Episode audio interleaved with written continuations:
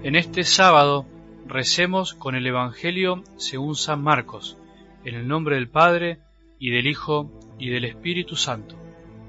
Al atardecer de aquel día, Jesús dijo a sus discípulos, Crucemos a la otra orilla. Ellos, dejando a la multitud, lo llevaron a la barca, así como estaba. Había otras barcas junto a la suya. Entonces se desató un fuerte vendaval y las olas entraban en la barca, que se iba llenando de agua.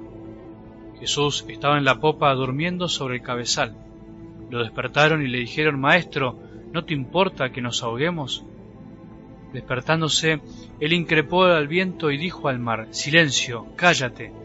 El viento se aplacó y sobrevino una gran calma.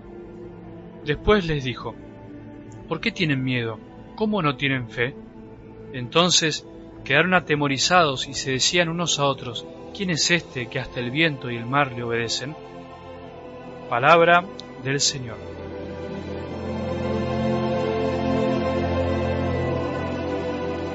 Qué lindo sería tener más tiempo cada día para dedicarle a la lectura y meditación de la palabra de Dios.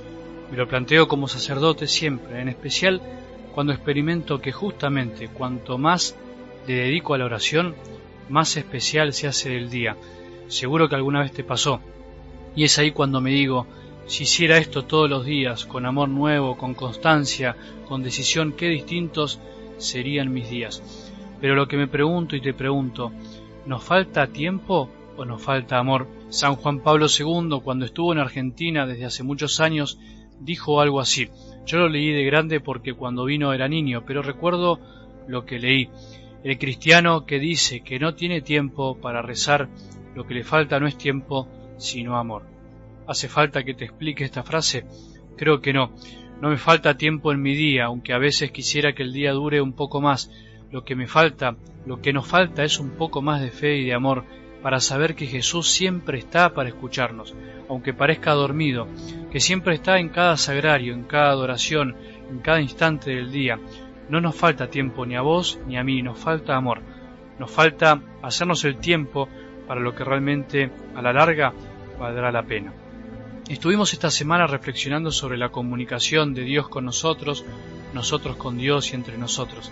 Creo que esto ayuda a tomar dimensión de lo que nos perdemos cuando escuchamos mal, cuando no ponemos algo más de nosotros, cuando queremos las cosas fáciles, sin lucha, sin constancia. Nunca tenemos que olvidar que la palabra de Dios, como escuchábamos ayer, tiene una gran fuerza por sí misma, aunque nosotros no la percibamos. Tenemos que recordar que el reino es de Dios, no de nosotros. No es el reino mío, en donde todo depende de nosotros, de nuestro esfuerzo, sino que el reino es del Padre, con su Hijo y sus hijitos que somos nosotros. Él no quiere que ninguno se pierda.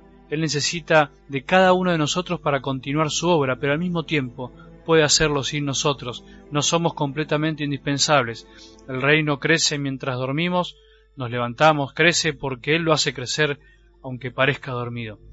Hoy prefiero tomar algo del Evangelio y no hacer el resumen de esta semana porque el Evangelio de hoy está demasiado bueno, demasiado lindo. Quiero tomar una idea o una imagen. Jesús durmiendo mientras todo parece que se va llenando de agua. Increíble.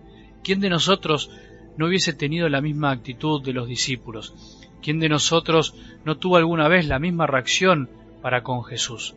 Maestro, ¿no te importa que nos ahoguemos?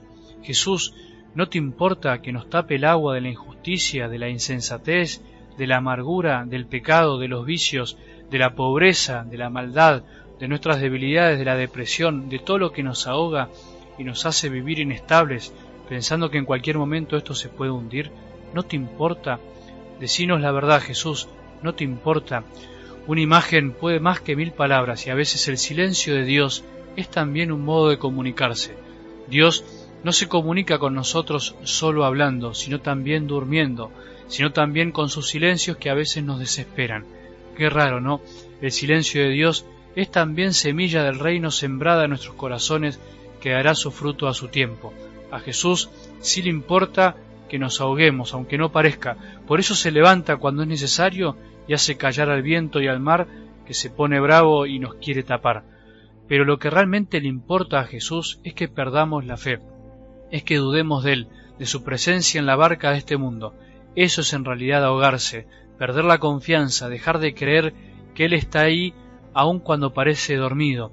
Es ahí cuando tenemos que sentirnos ahogados en serio, no cuando las cosas del mundo nos sobrepasan, cuando lo externo parece que nos inunda, sino cuando el corazón se inunda de angustia, cuando deja de creer, de confiar, cuando deja de hablar con Jesús, cuando deja de escuchar. Cuando estés así, ahí preocupate, ahí pega el grito. Mientras tanto, todo lo demás es solucionable de una manera u otra. Terminemos esta semana escuchando a Jesús, tranquilos, en silencio, mientras todo el mundo anda de acá para allá buscando no sé qué, nosotros busquemos otra cosa, escuchemos otra cosa. ¿Por qué tienen miedo? ¿Cómo no tienen fe? Que tengas un buen día y que la bendición de Dios, que es Padre misericordioso, Hijo y Espíritu Santo, descienda sobre nuestros corazones y permanezca para siempre.